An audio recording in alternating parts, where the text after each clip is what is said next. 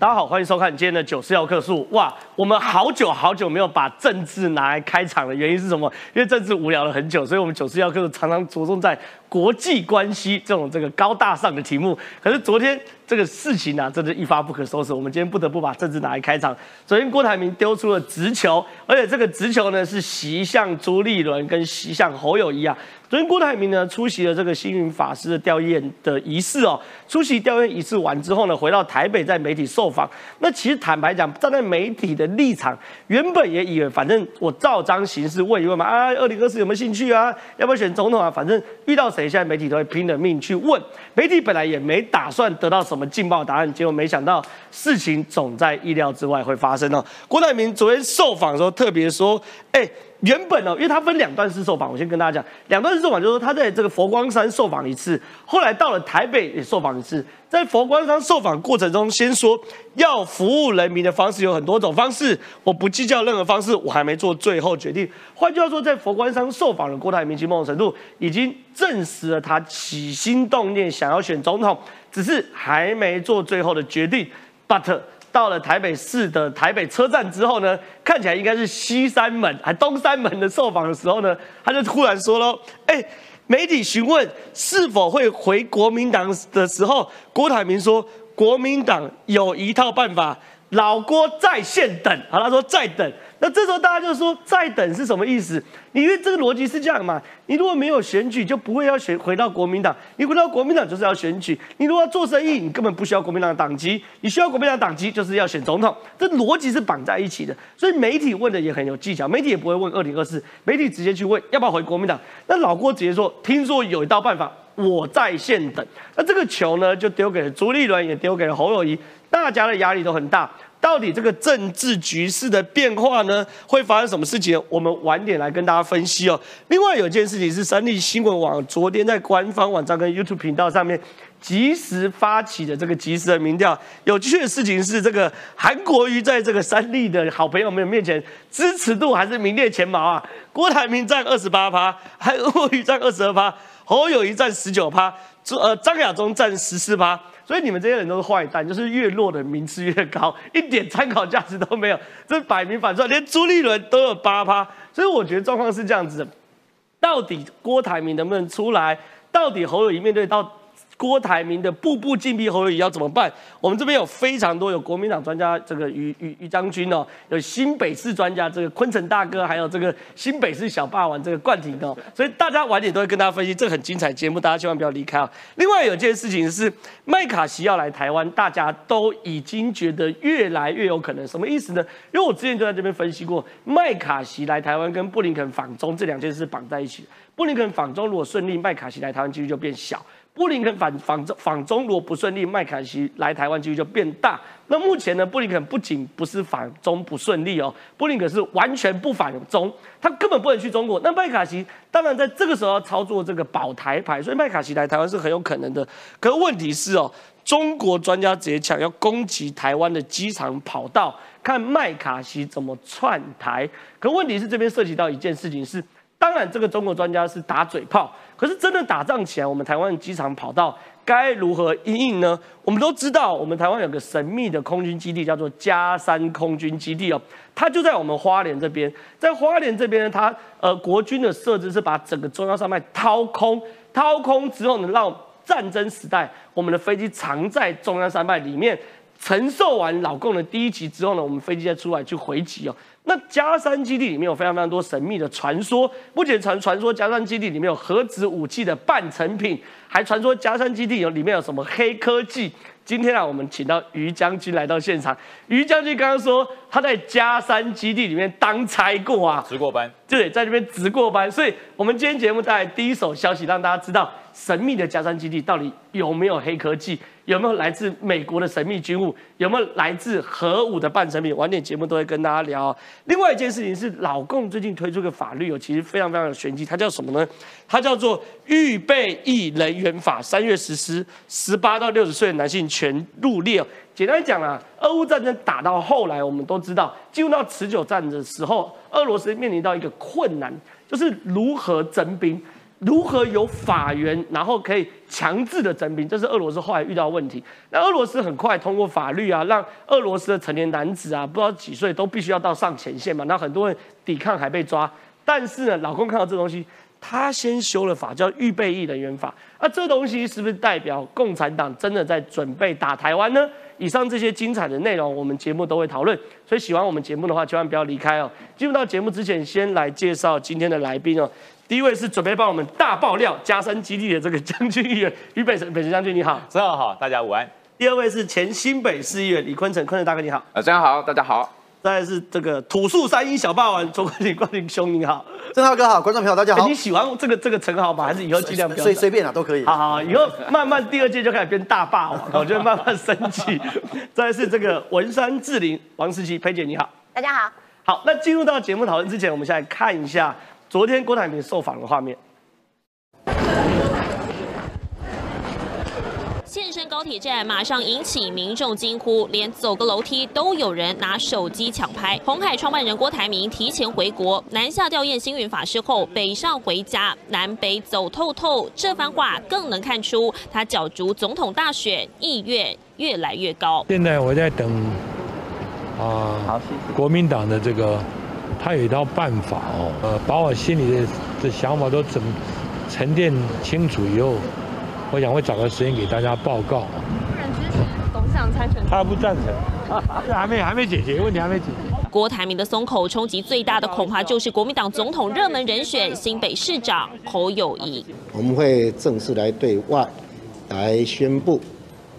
我们在北北基好的相关议题上的整个筹备以及进展。才被说南部没票，侯友谊抛串联北北基桃，似乎想用北台湾领头羊扳回一城，但才传出郭侯深谈多次，还达成你选我就不选的默契。难道现在同盟变对手？只是说他现在不能太快表态，太快表态就有落跑的疑虑。除了说回国民党是一个大问题之外，那当然还要看国民党的游戏规则啦，哈。因为郭台铭今天。会讲出这样子的话，代表说他上次受伤很重。毕竟规则掌握在朱立伦手里，因为国民党随即回应，目前全党专注在三月四号南投补选延长赛才会进行下一阶段。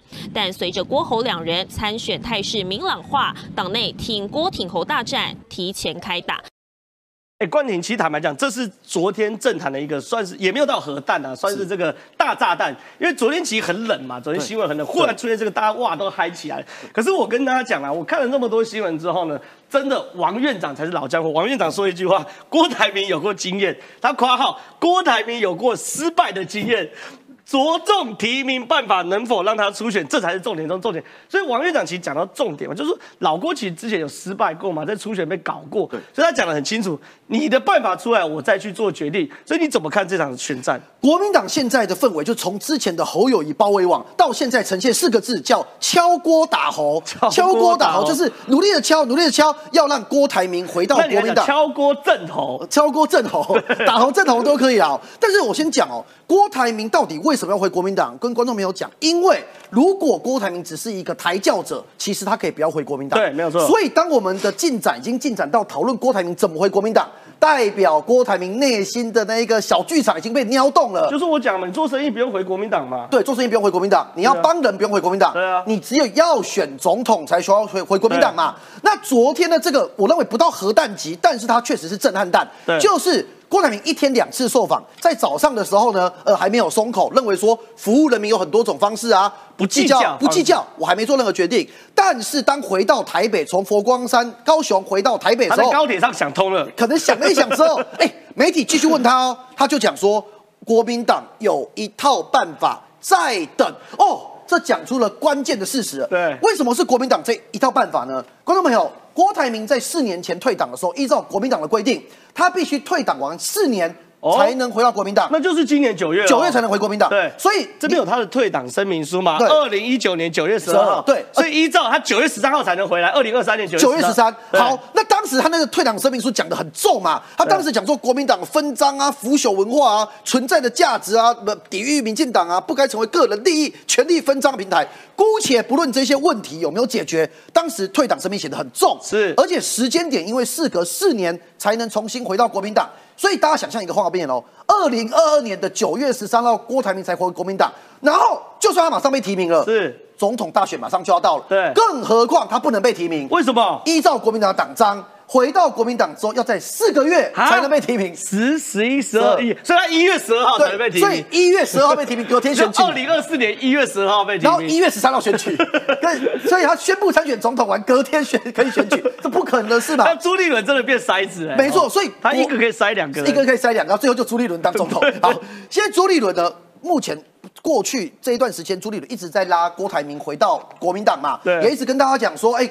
郭台铭回到国民党，我们为大门为他敞开，就是要有一套新的特别办法。这个新的特别办法，简单来说，如果在国民党的会议当中通过一个新的提名办法，对把郭台铭找回国民党，而且替他解除了刚才讲的四年的这个年限，啊也四个月替他四个月的年限，让他可以马上被提名，这样子就可以解决郭台铭回党参选总统的问题。但是哦，郭台铭现在面对的问题不止这些，刚刚讲的是党章跟程序的问题嘛，是。家人的问题还没解决。哦，昨天在受访的时候老呢，婆大大不赞成，媒体就问了曾心怡说：“哎，你 赞不赞成？”这些人摇了摇头，郭台铭马上过去跟替他讲说，他不赞成了，这问题还没解决。他是猛烈摇头，对，我我看到花园正对对对，形是摇头，摇头。对，所以看来家人的问题还没解决，而且我要讲一个画面上没有的，未来怎么选的问题还没解决。是今天呢，朱立伦跟郭台铭好像很妈鸡妈鸡嘛。侯友谊包围网就是以朱立伦为首拉了郭台铭嘛，甚至未来拉韩国瑜、王金平等人嘛。对但是，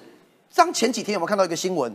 有写出一篇新闻说啊，郭台铭回到国民党之后，朱立伦已经愿意郭朱配了。哦，我去问到了亲朱立伦人士，该不会是叶元之啊吧？绝对不是，因为燕子我不知道现在算亲什么人士，也可能亲侯吧，哦，对对，但是真的是亲孤追人士，认为那一则新闻有点被郭台铭吃豆腐。哦，所以就是代表说，郭台铭跟朱立伦之间虽然是合作关系，对可是当郭台铭回到国民党之后，谁当总统候选人，马上变成竞争关系。是而真正掌握这个游戏规则的是朱立伦嘛？我问你一个问题就好，要不要初选是一题嘛？如果要初选，侯友谊很难进来。什么时候初选也是一题，对初选资格是什么议题？初选的办法是什么？要不要党员投票？要不要全民调？要不要手机？没错要不要三期党员？这太多美感可以我搞了嘛？我我讲个最极端的状况，假设只有郭台铭跟侯友谊，如果把它调成最极端，党员占九成，民调占一成，啊，郭台铭就赢了。侯友宜挂，后来就挂了啊！但是你把它变成全民调，很有可能侯友谊会赢，很有可能。所以现在的状况就是，侯郭台铭进来说要过很多关，他要符合时间，家人要同意之后的提名办法，他也都要看到，因为。他不要再被国民党糊弄一次嘛？是二零一九，我们刚才讲到了，当时郭台铭的退党声明会讲到这么凶，其实是认为他被糊弄嘛。郭台铭前面讲的很好听，但是当他在国民党中想要寻求提名的时候，到处被卡，到处被玩，到处被抹黑，所以他认为说，国民党存在的价值是要实现理想，不应该成为个人利益跟权力分赃的平台。对，而且郭台铭除了过去的惨痛经验以外，他并不是没有争议。郭台铭呢，他现在是一个商人，社会跟各界会对他很肯定。对哎，你捐 BNT，你是一个大善人。但是呢，你看看郭台铭过去并不是如此的毫毫无瑕疵。你看，我举几个例子。二零一四年，他说太阳花学运是民主不能当饭吃。哦，这件事被讲到现在，讲到现在啊，很多年轻人就是说，对我们这么有理想的在为国家努力，然后你说民主不能当饭吃，对你有钱，我们理解。好，二零一七年呢，当时红海竞标东芝失利嘛，哎，《工商时报》就旺中集团啊，对，直接报道说红海出局。郭台铭当着记者会、当着媒体的面，直接把《工商时报》撕掉。哎，所以很多人说，为什么好像旺旺中实集团对郭台铭没有这么友善？对很多人分析说，跟他当时哎直接把报纸撕掉，旺中最近对侯友谊蛮友善的哦，友善哎对所以对对，大所以家这尽在不言中。对对对，就可能跟这样的动作，因为这等于把人家报纸撕掉，是一个重大的挑衅嘛哦。那二零一九年呢，他甚至反对哦，我觉得应该是。台湾人多数的共识，保护自己，买防卫性的武器。哎，他当时反对跟美国买武器，他说：“你手上很多武器啊，人家专门打你武器的地方啊，如果没有刀啊，没有枪啊，人家就不会打你。他的逻辑是你手上没刀没枪，别人就不会打你，是跟我们认知的逻辑不太一样。不太一样啊我手上有刀，你才不敢打我啊。专门欺负没刀没啊，枪的对。，你知道，就 手上有刀的人绝对会比较不会被欺负嘛。专门拿着刀跟别人交朋友的。是是，带着刀才能交朋友。对啊一手萝卜一手刀嘛，呃，一手胡萝卜一手刀。所以为什么中国人要打中国人？类似这样的论述，确实，如果郭台铭变成国民党候选人，不是如此的无懈可击。对那到底此时此刻他的民意基础如何呢？对三立新闻网做了一个民调，那网络民调到刚刚要录影前呢，做了一个统计哈。其实郭台铭还是蛮受网友的青睐的。你看到郭台铭他现在是第一名，不是你这样叫三立的支持者怎么选呢、这是选项。没有，因为可是还是有喜好程度的差异嘛。是啊是啊是啊我认为这个民调还是看得出来，就是说，假设说三立新闻网的呃阅读的听众，哎、我我我先强调，我们三立新闻网的阅听群众是全台湾最有智慧、最聪明、最中立的年轻台派。哦，没错，哦，好，你都让你讲完了。总之就是，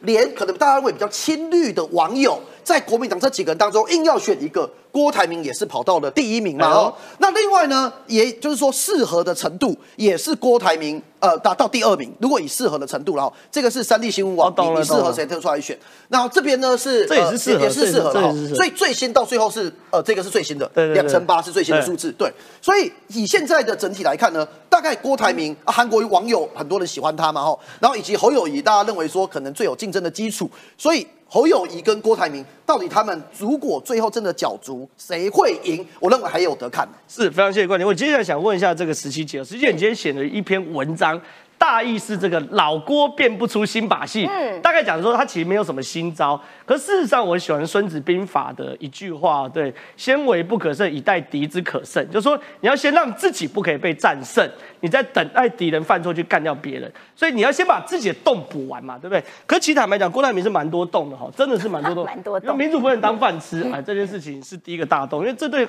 太阳花参与过的人来说，他们是在捍卫民主嘛，这一个洞。第二个洞呢，跟旺中集团关系，这很重要，因为现在支持国民党的，坦白说，媒体就是那两个嘛，对不对？那你又搞砸了一个，你你你你只剩另外一个，你等于是左膀右背断了一个手背。第三件事情呢、讲买武器这件事情啊，你武器越少，人家越不会打，这也踩到台湾的逆鳞嘛，因为台湾现在安全感是来自于武器。你怎么看郭台铭的状况？呃，两个部分，就是第一个哈，从比较大的格局来看，就是说选总统两岸关系，然后你跟中国之间的应对这件事情，其实会被放在一个最高的位阶作为考虑。好，那如果从中时对于郭台铭过去哇，水这个势如水火啊，这边在撕报纸，然后那边有机会就就敲打你郭台铭，我觉得他们的气氛是变了。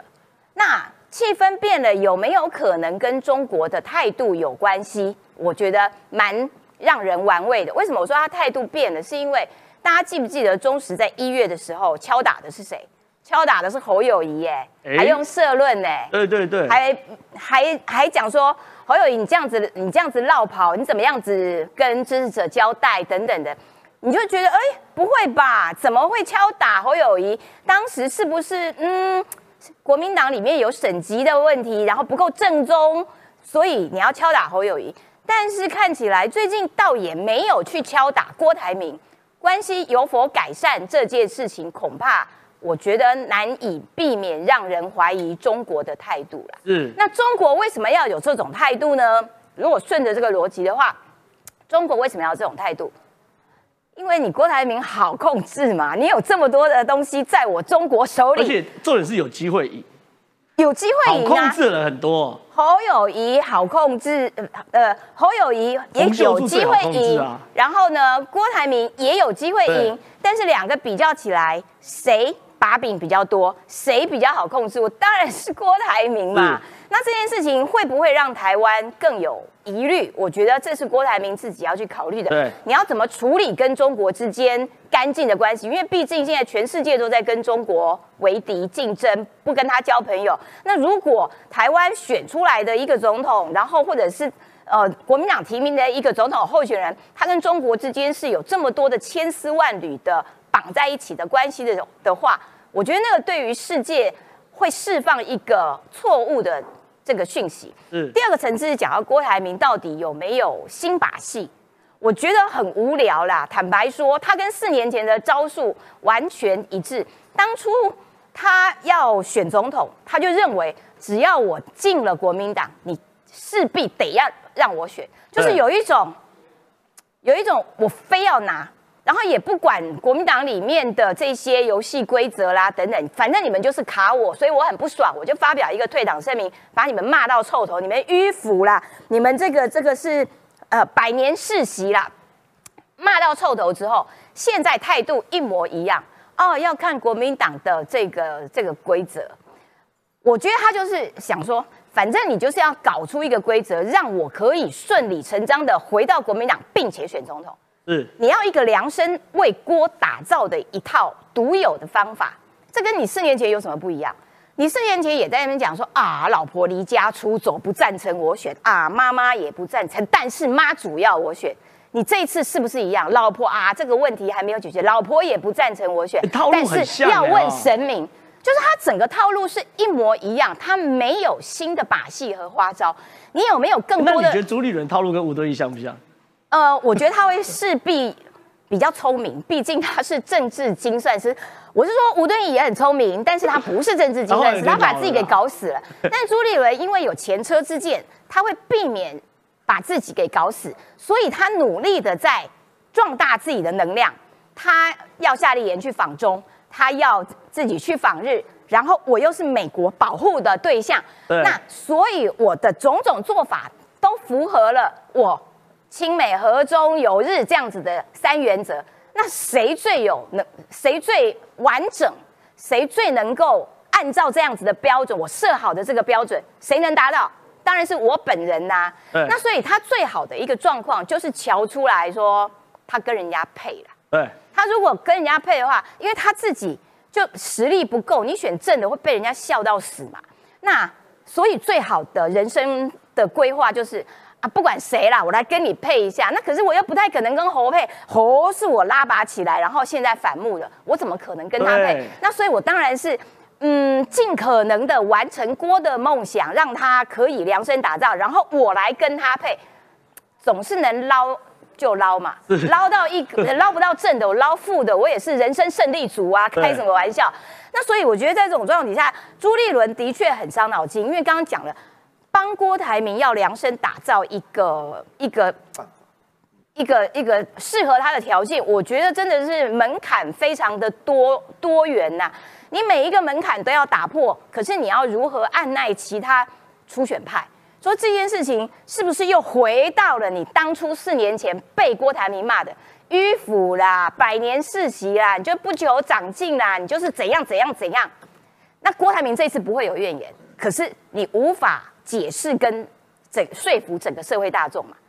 好，非常谢谢石溪姐分析，确实是哦。我觉得，因为我有这个这个浓浓的既视感啊，就是说现在的路径好像真的慢慢往二零一九年那个时候开始慢慢慢慢慢慢慢慢吻合，因为毕竟两两次我都你说是局内人也好，你说近距离观察也好，就我现在越来越有那种既视感。可问题是，我想问于将军，于将军你也懂国民党，国民党，请你分析两个人的心态。第一个是侯友谊呵呵做歹节心态，因为这个球很直很猛啊。对，他几乎就是要将军侯友谊了嘛，他几乎谁 yes yes I do 了嘛，对不对？可侯友谊没办法说 yes I do 啊，他还是只能说台湾共好啊，北台湾共好啊，团结台湾啊，呵呵做大家，只能讲这些话。对侯友谊，你看你你你预判侯友谊接下来会怎么样这一件事？第二件事朱立伦，朱立伦真的会像石琪姐分析，就说好，那不然我就离，如果我真的只有当小弟的命。当郭台铭的小弟不如不是当侯友谊的小弟，不如当郭台铭的小弟。我至少当有钱人的小弟，我至少经济压力比较不会有。你觉得会往这个方向走吗？呃，我先讲侯友谊哈，是侯友谊没有侯友谊的呵呵奏歹机，没有他的犹豫，也没有郭台铭的勇气。我觉得郭台铭的勇气是被侯友谊吹出来的，因为目前看来国民党形势一片看好嘛，对对不对？以前是逆水游泳，现在是顺水推舟嘛，对可是问题是谁来做这个舟嘞？对不对？大家都要抢啊，大家都想做啊，对啊现在就小象哈，大家都这个国民党现在得了集体溺水症候群，你知道吗？摔在水里游载浮载沉八年，终于这艘船是我们的。主席说游上去就是你的，对怎么办？你到后面，正好到后面，俞北辰给你个拐子，你知道吗？在水里面那种求生意志哈，就是把你压下去，我就可以上船。强烈啊，对，因为大家都上船，船就沉了，你知道吗？一定要把你推下去。现在变，你知道这叫做什么？政治集体溺水症候群。对大家都要上船。那可是郭台铭不一样，那我跟你们不是溺水啊。他旁边有豪华游轮在看你们这样。我这八年可没有逆水行舟哦，我这八年可是都是顺风顺水。洛杉矶豪宅，哎，没错，豪华游轮或私人飞机，我才不跟你抢舟嘞！我有豪华的游艇，我有豪宅。问题是，哎，那个小舟不是我看不上，你们要请我来做，是，就是你要请我来做哦。我不是一定要去做，你国民党准备好套路，请我来做。可是国民党为什么会请郭台铭去做呢？因为国民党目前人气最高的侯友谊，他越拖，他的人气越掉。对啊，对，他的时间跟他的人气是成反比，时间拖得越后面，他的人气越低。对啊，当他的人气越低的时候，朱立伦人气又上不来，怎么办？只剩郭台铭哦，只剩郭台铭，你知道吗？这只有郭台铭了。你除了郭台铭还有谁？张亚中，还是洪秀柱？还是赵少康，哎，对不对？哎，坦白讲，这些人选我看了头都痛。是韩国瑜、张亚中、朱立伦、赵少康，我看了头都痛。是，所以说为什么国民党现在形势一片看好，可是呢，光前途哈茫茫然呐，因为不知道是谁来驾这个小舟啊，顺水推舟谁来做？所以郭台铭现在他很清楚嘛，对，只要侯友谊的身世。江河日下，越来越低。你国民党非找我不可，是非找我不可。可是我讲哈，郭台铭可能他的为什么没有把话讲死？因为他还没有把朱立伦给看完全看扁。哦，朱立伦跟这个之前的这个吴敦义完全不一样。我我跟过吴敦义。吴敦义哈，在他常常会忘记你名字。呃，他他他他会叫我愚兄啊，对我也不知道，我是是是看起来我很笨还是怎他叫我愚兄。我我跟你讲哦，他哈，你老了后在国民党就变愚公，我变愚还好我不在了，我不要变愚公，不然要移山啊。对对对。所以我讲，当时吴敦义在的时候，他到了基层去参加任何的活动，有一种声音会出现，选总统。吴敦义哦，会。基层会想选总统，选总统。你看吴敦义在在民间哈有四万个始终友人，还行呢哈。对，有四万个始终的友人，这些友人都是什么理事会的理事长啊，协会的会长，四万个哦。所以吴敦义在基层不是没有人的，大家会讲酸总统，酸总统。可是吴敦义都会讲一句话，嗯嗯，不烫不烫不烫哦，卖卖卖不烫不烫。对，可朱立伦呢没有，朱立伦没有，他多想人家喊呐，你知道吗？对啊，朱立伦到到了这个地方去。到了活动去，他多想人家讲说主席选总统，我告诉你没听过，是没听过，只有一个那个某个议长嘛，然后马上被骂。对对对，就一个议长，没有人喊，所以朱立伦想要起风不容易，怎么办？朱立伦现在对于党内的总统大选以拖待变，他不会太早把这个竞选的规定搬出来，对，他会先搬区域立委的，你知道吗？因为区域立委好解决，所以大家看现在区域打得很乱，我告诉你，对朱立伦来讲太容易的啦。是我告诉你，关门民调。优先的就这一区来推荐，然后你输的没关系，丢到监困选区去选，征召你去。我跟你讲，朱立伦会玩这一套，绝对有用，因为朱立伦已经看清了，像徐小新、罗志强这些人离开了国民党，就是个哎，就是个拔蜡，哦，就是个拔蜡，没有用。我跟你讲，他看清了，如果罗志强这么厉害，在桃园那一战他就脱党选了啦。对，所以朱立伦看清，哎，这个人会叫了。这个会哇哇叫了，我告诉你，他在大安，我叫你选就选，我叫你去选别区就选别区，对，你一点不敢废话，对，朱立伦你看扁他了，对，所以罗志祥再叫没有用，听说好像明天要开记者会，没有用了，朱立伦不会理你的啦，对，就已经看扁你了。那徐小新更是吵闹小鸡，他更不会理你。是朱立伦对于区域立委的事他会解决，只要把区域立委都解决摆定位了，没有话他最后再来搞总统。是，所以说拖得越久，刚我讲拖得又久，对侯友谊越不利。那。郭台铭有没有力？郭台铭不能说没有力，郭台铭要看朱立伦封起来没有。如果朱立伦拖到六月、七月，朱立伦的风还没有起来，那就郭台铭啦。否则国民党没有人可以选啦。是，那郭台铭这表态也产生了一个关键的事情，就是郭台铭只会批国民党的战袍参选。哦，有道理，已经出来了。否则为什么不去跟柯文哲合作？对对对对，所以郭台铭是围栏不选。对，那白的不用谈了。是，所以说这点很明白。所以郭台铭是不是朱立伦心中一百分的人选？即使不是一百分，我告诉你也及格了，九十几分也行的啦。好，那问一下昆城大哥哦，因为昆城大哥您这个长期跟侯友谊算是共事，跟他交手过 八长期交手十二年，从他当副市长开始嘛，对不对？所以你一定非常了解侯友谊。侯友谊现在是这个吼吼做歹棋嘛？对。可是两个问题，第一个问题，他现在连吼吼做歹棋都破功。对。新北市到处都有人在家里。病死的、饿死的，新北市的社福体系是瘫痪的，这是一件事。他连后后做歹都破功。第二件事，你认为侯宇真的出得来吗？他当民进党在新北市议会党团是吃素的吗？这我就觉得哈，刚才正好提到重点，就是说现在大家在提这一个国民党的这个总统候选人，之前都是侯友谊一枝独秀，对可是现在民调出来发现说，哎，其实郭台铭好像也可以赢，对所以现在大家都在巩固着郭台铭，那发现说，哎，这个郭台铭出来选的机会还蛮大的，对。现在比较少谈这个侯友谊了哈，对因为侯友谊每次问到他就是说，哎呀，我后后要做代齐哈，新北市政问题哈，他现在是新北市市长，先做好这个市政问题再说，哎，我可这是问题边要补充一件事，就是我觉得不是不能以拖代变。对，只是问题说他拖的太无聊了。像韩国瑜那时候超会拖，哎，对其实韩国瑜拖到七月。韩韩国瑜他是有梗嘛可，韩国瑜很屌啊，他今天问就唱夜袭，明天就唱彩虹铃，后天去新加坡，大后天去中联办，接着再去马来西亚什么。韩国瑜很屌，他每天都有新东西，哎，韩国瑜就你可以拖到有梗的啊他的。新闻焦点，你会发现说跟着韩国瑜是很多和这个有很多新闻梗出来，对啊可是。可是侯侯友谊没有啊，侯友谊每次问他就吼吼豆来挤。对啊那现在有关于侯友谊的新闻，我我认为都是负面新闻，不是选总统的新闻了，就是市政的新闻。他说吼吼豆来挤，可是他市政有没有做好呢？我我们来看一下，是这个哈，这个其实是人伦悲剧哎啦。这我看了很鼻酸呢哦。这其实，在五天之内，在新北市就发生了两个人伦悲剧是。一个是在五天前在中和，一个失智的父亲，然后陪伴三具，哦，就是他他的太太跟两个儿子。他本来是被照顾的，对他本来是被照顾者，那那结果呢？那结果这个那是他的太太还有两个儿子哈都死掉，他死掉他还不知道，对哦因为他是失智，然后他觉得说，哎，他们只是睡着而已，然后发现说结果已经都变成干尸了，才被发现。那我我们的这一个社会安全网就破洞了嘛，就是说他们是属于高风险的家庭，因为本身为什么要常常去里看啊长，然后区公所，那甚至我们的这个社会局、卫生局等等都要去要介入嘛，这是属于一个高风险家庭，结果已经成为三干尸哦，三具干尸之后才被发现。这是五天前的事情，发生在中和，好，然后昨天又发生说发生在土城，那土城这句这件事情也是很悲哀啦，就是说这个呃夫妻双亡，然后这个女儿联络不到，然后发现进去之后才发现说那个他的爸妈都已经死掉了，然后是在一个断水、断电、断瓦斯的一个状态。然后这个这个东西都是应该是新北市政府他要去处理的嘛。对就是说新北市政府侯友谊他常常很自豪，他就说：“哎，我们的这个区长吼都是做的最好的，我们的卫生局也是做的最好的。那我们的社会局也是，他还说我们新北市有一个爱心大平台哦，他这个爱心大平台哈，就是有很多的社会资源后可以投进去，但是这些社会资源为什么没有办法到位？就是说这些最需要照顾的这些人。呃，不管是高风险家庭，或是社会安全网有破洞的，那不是第一线的里长，或者是说区公所，那甚至在呃民政局、卫生局啊、社会局都必须要去照顾的，可是都没有啊。对啊所以我们刚才讲说这个吼吼啊做代级哈，现在变成这样子，吼吼啊做代级，歹 不好的事情，就是说。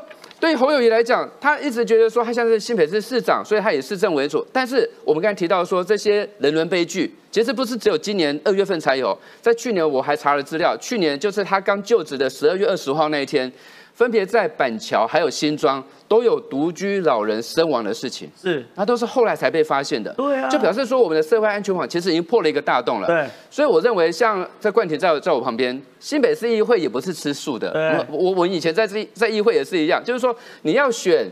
这个总统可以，但是你要先过西北市议会这一关嘛。你们四月份大概就是要开议了，好，我也不晓得说是是不是四月份开议就是最后一次侯友谊到西北市议会是来做报告了。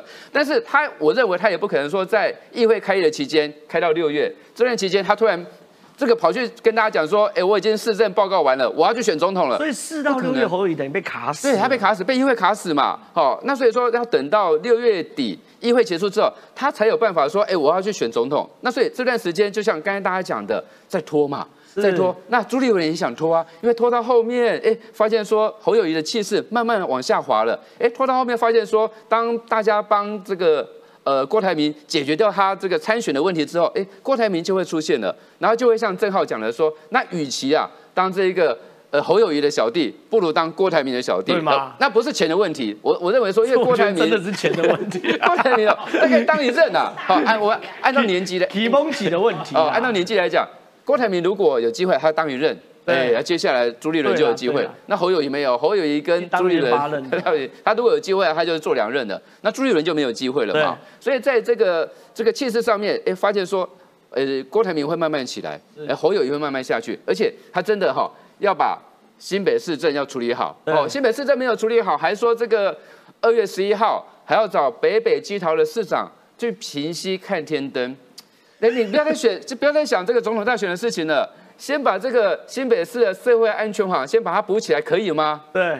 好，非常谢谢昆城议员的这个分析。其实确实是啊，其实歹戏托棚是我们常常讲，可是托棚的不见得是歹戏啊。像这个我们富坚一博的猎人，你够精彩，大家会敲完有续集嘛，对不对？所以侯友宜，我认为他现在最大问题就是，他一直主观期待拖到六七月之后，像韩国一样，至少度过第一个会期再出来。可问题他没有拖棚的本事，他每一天的剧情很很像在放这个录影带的重播，每天都一样，呵呵做打击，呵呵做打击，台湾更好，西北更好等等的。所以到底能不能如侯友谊的愿拖到六七月呢？我们持续观察。那接着我想请这个于将军来到这个我们电视墙前面哦。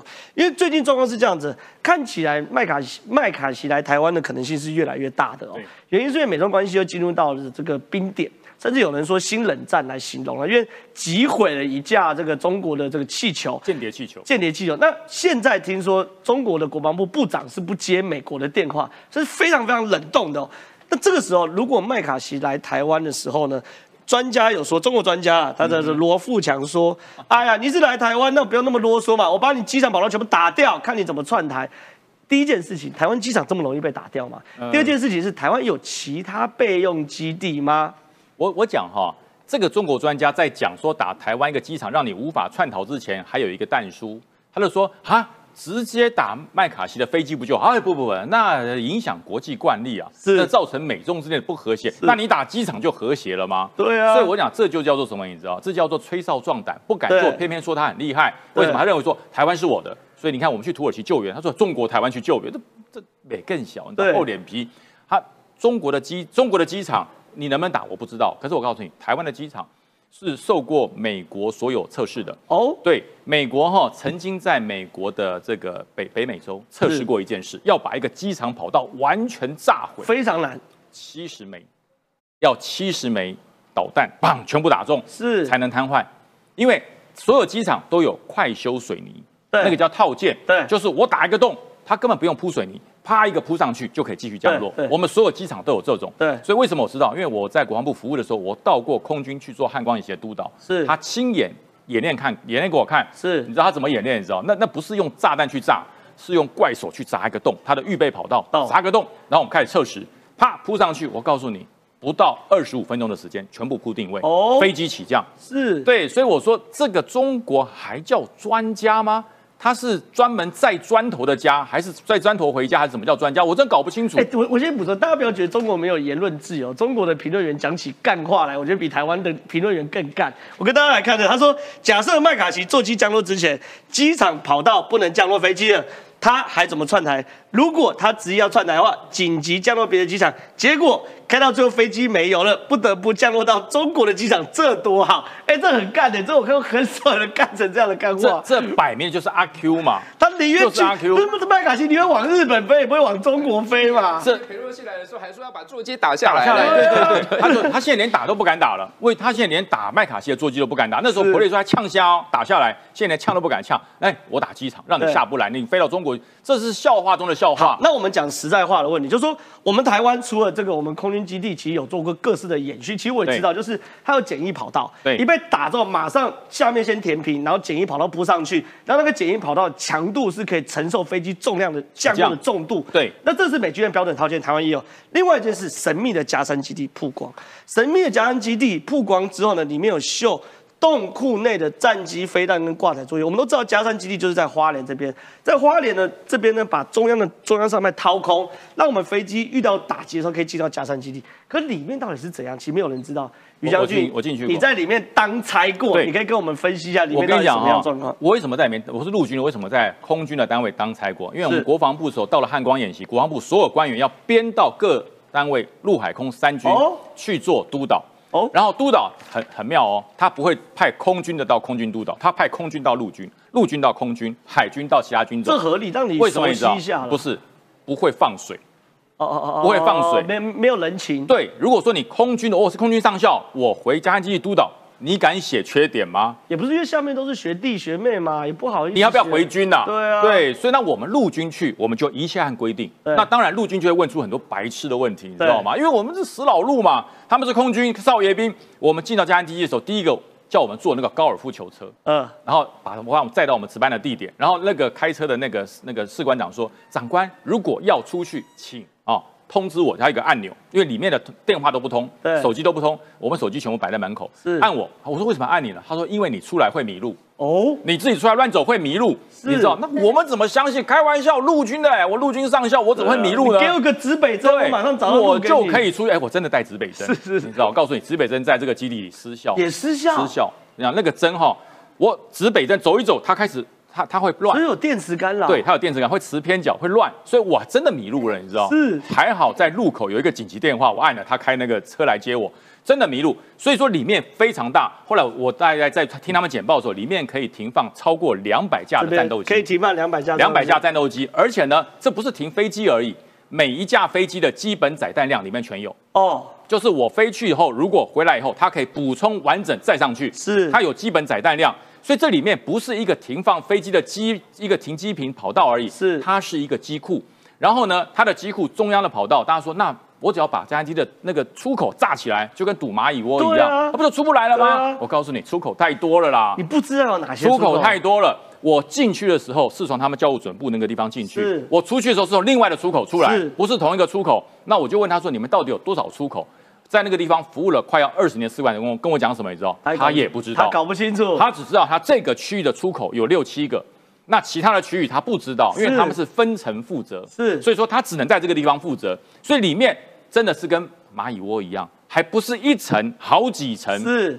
所以他的飞机跑道出来之后，它可以连到道路，对。可以连到涵洞。所以你看，有的时候那个高速公路的涵洞，或是那个它一般的公路涵洞下面出来一架飞机，你千万不要惊讶，就这样出来的。是，对，所以我说这个加山基地，如果你进去一次，我进去一个礼拜，进去我只知道那一个南区那一小块而已，其他我搞不清楚。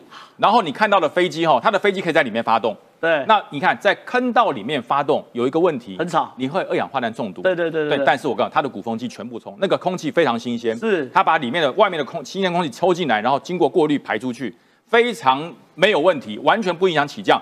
所以说花莲基地，呃，那可是就有人因为它太神秘了。是真的这样，我来问好，因为江安基地里面真的太神秘了，它里面现在有很多军事的，我们说叫做以前讲都市传说，这叫军事传说。对，它第一件事情也有都市传说。对他先讲，因为江安基地哦，曾经曾经有不小心被军文社公开过画面，公开过画面说它这个外墙哦是用花岗岩做成的，不仅厚实。抗炸，而且还有抗脉冲，就是抗电子干扰。对对所以在这个状况之下，就有人去联想到什么核基地。我们有人说啊，这个这个张友华大哥啊，因为只有三个人知道嘛，对不对？他是第三个人知道，加山基地存放核武半成品，这是有可能的吗？呃，我跟你讲，加山基地的确具备了一级核武攻击的防护能力。哦哦，它真的具备，因为我刚刚讲过，为什么它的指北针在里面会失效？因为它的那个墙不是石头，外层是石头，里面不是，里面有包含铅、有阻隔、有防电磁干扰、有防核辐射。它的那个门这么厚，门这么厚，防毒门这么厚，那个不是用人关，人家要用灯，嗯，呃关起来。它是防毒、防火、防核门，是而且是好跟那个船舱一样，好几层。是所以我说，大家当然会认为说，哦，它有防核功能，所以里面会不会放核武？我告诉你，真的没有，是真的没有，因为台湾的核武哈，大家说，哎，台湾是不是有？台湾真的没有核武。在一九八八年，台湾的核武就全部消失了，被老美整组人马挖走了。对对对，其实当时哈、两蒋还真的在偷偷发展核武。那时候我才刚刚进军校，我在念官校二年级，一九八八年我在官官校二年级。是那时候我们的那个物理老师就讲说，哎，各位，今天是中华民国灾难，哇，什么灾难？要反攻大陆了吗？对不对？那时候我们心想，赶快赶快挂机就上战场。不是，他说我们的核武啊被美国人发现，哇，我们都觉得很奇怪啊。张献义整组人马被挖走了，对对，而且已经发展到快要成功了，是。被美国人发现，其实不是发现，是有人去密报了。对。就是因为哈、中国发展核武，老蒋也要发展核武，两边要做核平衡。对。可是老美不希望你变成核大战啊，对，所以那没有办法阻止中国嘛，所以就告诉你中华民国，你不要搞核武，你全部消失。后来张献义就把整个东西在一九八八年，他先把他的儿子太太先送到日本，对。然后呢，他透过新加坡把他接到美国去，是。然后整体所有的东西都跟美国报告。那美国一问之下，整个中科院的核武发展室是用水泥把它灌起来，用水泥把它灌起来。它是在地下一楼、二楼的核子发展室。这一般是海线严家的作风，哎，老美也是用水泥把它灌起来。哎，你想想看，我跟你讲，那个时候的水泥车去的不是一两辆哦，是听说是一直排排排排排到龙潭外面，太多量，一直往里面灌，一直往里面灌。对，因为太深了，里面是两层那么深的楼，是整个灌实。那至于现在那个上面全部铺草皮覆土，那个地方还在，这个是一块大草皮。太可怕了！谢谢于将军提供这么大的秘辛哦，我真的是大开所大大开眼界。这我一般以为这个水泥封箱是这个我们海线独特家族的秘传，原来老美也搞水泥封箱，而且封箱完更狠，上面还种草皮，那你根本不知道封到哪里。好，讨论完这些，我想问一下冠廷哦，到底会不会打仗？到底会不会打仗？大家都在问会不会打仗。我从过年前就一直被问要不要打仗，要不要打仗。二零二五要打仗，二零二七要打仗。我需要移民，要不要买房子，要不要换成美金，还是要换成黄金？一直在问。可是有个迹象让我们吓一跳，跨出武力犯台第一步，中国预备役人员法三月实施，十八到六十岁男性全入列，表示他未来有可能征兵呢。哎，这事情是非常严重哦。我们先看哦，本来在修法之前，中国的兵役制度是怎么样？他们本来针对军事、政治、后勤装备的军官。里面的这一些预备役的军官，他们已经退役了嘛？那这他的年纪到什么时候？五十五岁到三十五岁不等。所以，比方说你做到呃师啊、团啊、营啊、呃排啊，年纪不同嘛。可是他现在把他一次直接拉高到十八到六十岁的男性都入列。简单讲，年纪往后延，这件事情是为了什么？就是为了如果有一天发生战争要做准备嘛，让他可以去做预备役的人员的人数，无论是军官。还是士兵都变多，对。但是实际上，如果真的打仗会发生什么事？吼，你看中国的这些民众，甚至异议分子，你说会先爆发退伍潮？对，确实是真的。因为解放军内部不仅是腐败严重、贪腐严重，最重要是他们是什么动机去当这个士兵？中国解放军名义上是征募并行，就是我同时有征兵制，同时有募兵制，但是其实此时此刻所有士兵都是募兵。对，他的征兵是到了，如果有一天发生战事。我才可以赶快到村庄里面去抓人来拉兵，夫对，所以现在你要看他现在募兵的这一些阿兵哥，到了中国解放军里面，他的心态是什么？绝大多数现在都是因为我自己在乡村里面赚不到钱，有比较好的待遇，所以我去当。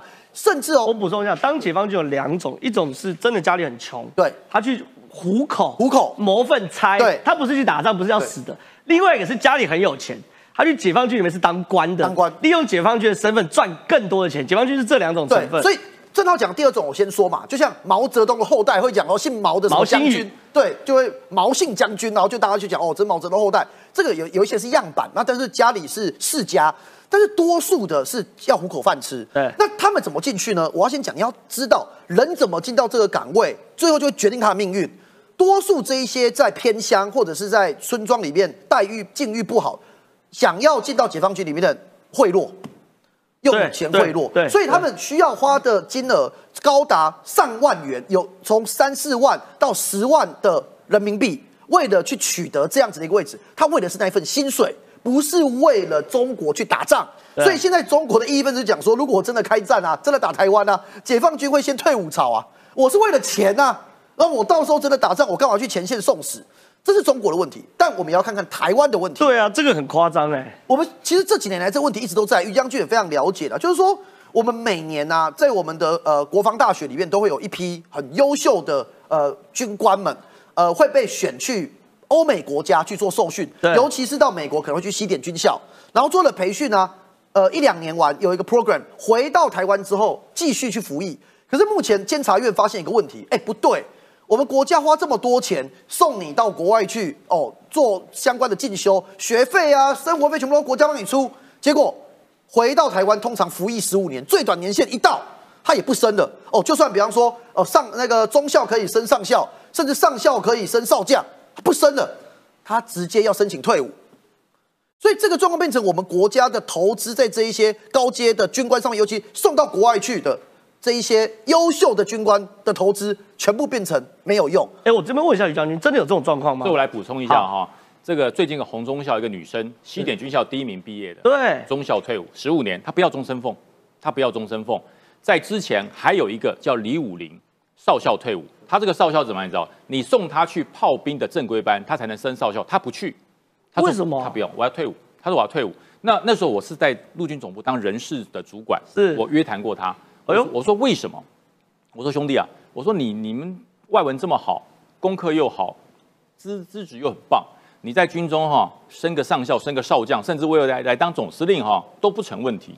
我我要在这个地方跟所有国防部还有监察院的讲，你问那些国防部，他不会跟你讲，问我就对了。哎呦，我我真的我告诉你，我我跟他们将军给两个独家，对我跟我跟他们深谈过，是我跟他们深谈过，这包含这个洪忠校那个李少校，他们不是不爱中华民国，他们觉得在中华民国的国防部所属的部队在浪费生命，对，因为你是用最基础、最笨的方式训练士兵，他受的是美式的新的训练方式，哦。他要把他新的方式带进来的时候，长官不支持，懂了，对挫折，对，长官说：“哎、你以为这是美国啊？你在美国？喝的是洋牛奶，这里回来是喝台湾水啊？你要符合台湾的标准，要降低标准，他不行啊！你送我到美国去，就是希望我学美国的新的东西回来来推广。可是回来之后，你叫我把那东西放一边，来用这个旧的方式。所以他说我不是不爱国，我也不是不愿意。我退伍以后，我还是备役少校、备役中校。中华民国有难，一个征召我立刻到定位。对但是呢，我希望透过我的专长，我去发展，我要让国家更好，我要让国家在军事方面能够有更多的长进。所以我脱下军服之后，帮国军做更多的忙，做做更多的事。这是他们亲口跟我讲的了解事情。了解了解对，了解所以说这个为什么这钱会流失？国防部你本身的制度要检讨，你还要不要用那种所谓的哈人脉管理，用那种所谓的学习学长这个资历管理？你要不要用专业管理，用专案的人、有本事的人出来领导，而不是看血统、看本事、看组织、看人脉？这是他们告诉我的话，所以我觉得很多监察委员去找去找，你找不到答案的。好，我们今天把它写成新闻，一定把它写成新闻。来，冠廷继对，没有错。所以就是优秀人才，我们国家投注了资源，你回到台湾要留得住人才嘛。对哦我们最后看一下中国现在怎么准备要发动战争所做的一切准备。我们大家导播，我们看一下这个画面哦。其实共军如果有一天不管是登陆台湾或任何的国家，他一定会想办法想要摧毁当地的空军嘛。哦，对但最近美国发现了一件事情是，在中国的西北方的打击武器的实验，发现一个很不一样的画面。我们看哦，这个是一个在停在机场的呃飞机的一个呃呃呃原原型嘛，吼。对对对结果他们做的实验呢，把飞弹打下去之后，居然发现它损害的程度没有很大，它让整台就是飞机是损毁的，可是旁边的跑道完全是完好如初的。这跟过去美军所看到画面不一样。我们导播我们看另外一部画面，以前在这次美国新发现以前，正常来讲，呃，机场啊、跑道上面啊，飞机停在上面嘛。如果飞弹打下去，就是整个炸爆，整个炸爆之后是连整个机场或者是跑道无法使用。所以这件事显示什么？美国现在认为这样子爆炸力有限，叫做有意限制的低附带性破坏武器，它定位是小直径的炸弹，目的就只有一个，就是如果有一天共军这样子的小型的精准打击武器开发，如果最后成功而且量产之后，他会做一件事情，就是他把你的机场跟跑道上面的飞机全部锁定之后，全部把你一个一个打掉。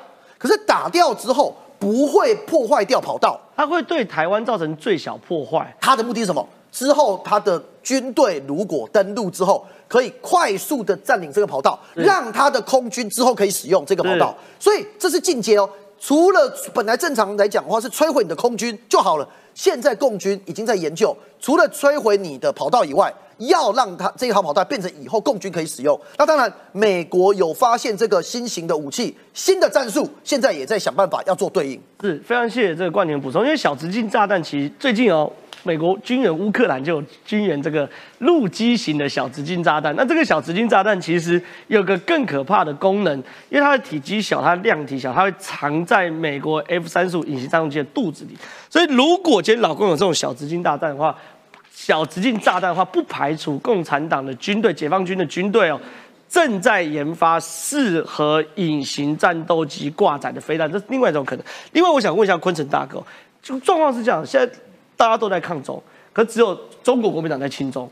那中国国民党亲中还亲的一塌糊涂的亲中，还不是说口头的亲中，是身体力行的亲中。下令 IP 朝贡。搭中国国航硬要去见宋涛，学者说国民党谋求政治政治红利，然后呢，国台办呢借着这个夏立言的这个这个这个这个访中啊，开始大量的散播这种就是统一的言论，做大外宣，国台办反将台独永远不可能成为国家啦，我们对夏立言充满期待。最近有件新个新闻让我非常不能接受，国台办竟然这个消费星云法师啊，说希望这个台湾佛教界追随。星云法师支持统一，哎，他真的消费没有极限。如果连星云法师都可以消费，谁不可以消费啊？就是我看到这个是国台办的发言人朱凤莲哈，他有讲的哈，他就是借着这个星云法师圆寂这件事情哈，来做这一个政治上面的一个操作啦。而大家不要忘记哦，中国共产党是无神论哎。他是一个无神论者，就借由这个幸运法师圆寂这件事情，好，然后做一个统战，然后说这个啊，这个呼吁哈，这个希望哈，这个中国有这个佛教徒的话哈，能够借这个这件事情哈啊来到台湾，那或者是说啊，这个他说幸运法师哈是支持这个和平统一的哈，啊，所以说哎，希望这个台湾的这个台湾人或者佛教徒那也能够来支持台湾好统一的哈。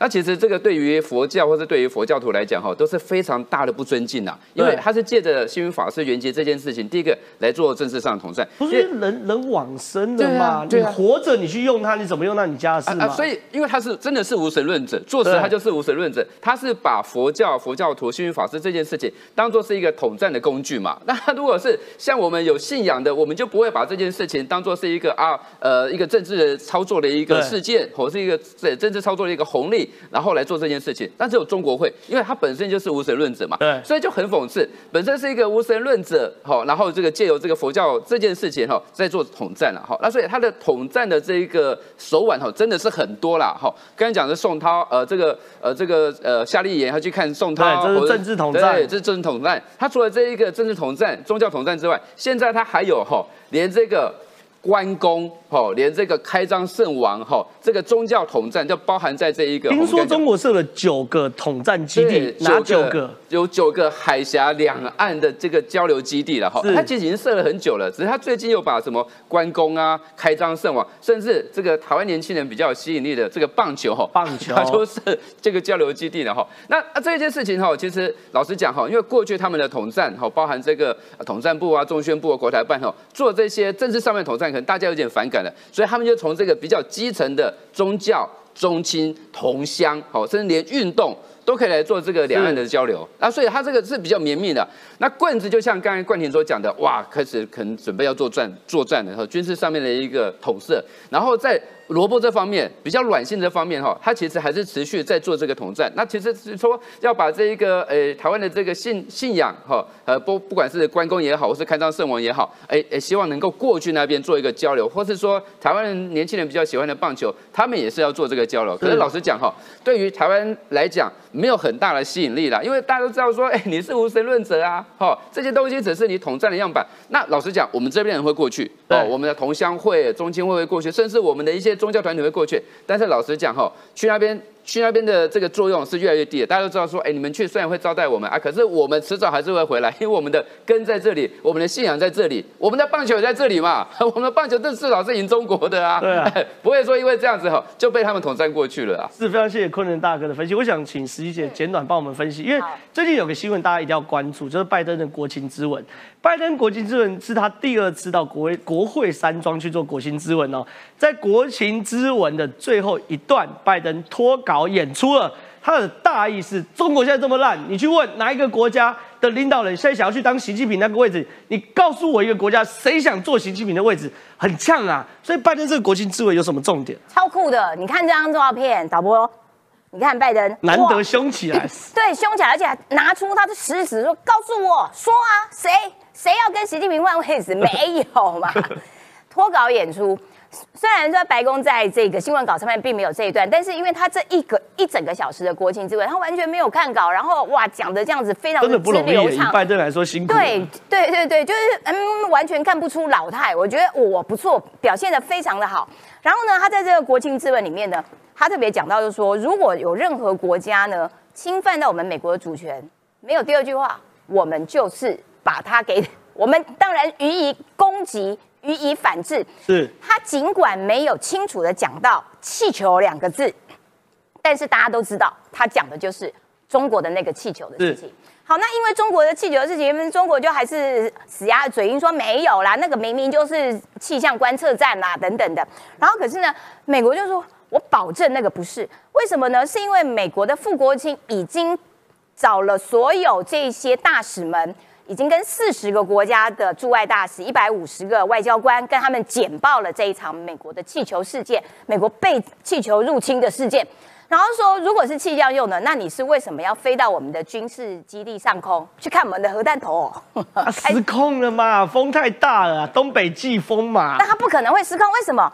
第一，它上面有太阳能板，还有提供能量；第二，它上面呢有方向舵以及螺旋桨，它可以控制方向，它可以，它它的飞行方向就不是按照大气洋流的方向进行，可见它是可操纵的。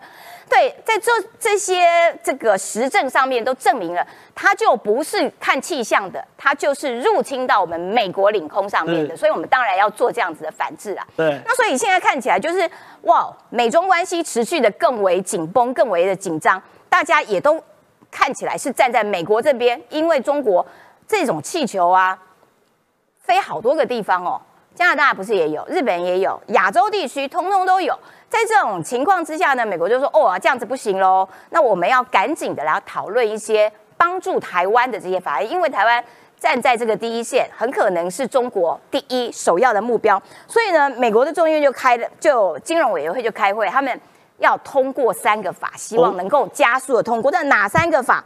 这三个法呢？第一个排除中国法案，第二个台湾冲突贺族法案，第三个不歧视台湾法案。不歧视对对对对，我们也是被歧视够久了。对，听起来都哇，针对性很强啦，就是在赌中，然后这个站在台湾这边，它的主要内容是什么？其实主要内容就是说，如果中国对台湾有什么样子的企图的话，那我们美国要把中国排除在世界金融体系之外，并且加以严惩中国高官，是公布你们的姓名，并且呃不让你本人以及你的家属。在使用这些金融金融的这些这些呃什么户头啦，反正你就跟林郑月娥一样啊，对对薪水对就跟林整领现郑月娥，你。你出去去停车场不可以用悠游卡啦。对对对对，你所有都只能现金交呃消费啦等等，然后呢也支持台湾加入 IMF 国际组织啊等等，也就是说支援台湾的力道越来越强，这是最近在世界上面发生的大事。是这个非常谢谢石琪姐跟大家分享，我们这个很快的时间又度过一个欢乐的中午了。如果喜欢我们节目的话，每周一到每周五中午十二点半到一点半准时收看《九四幺科数》，谢谢大家，拜拜。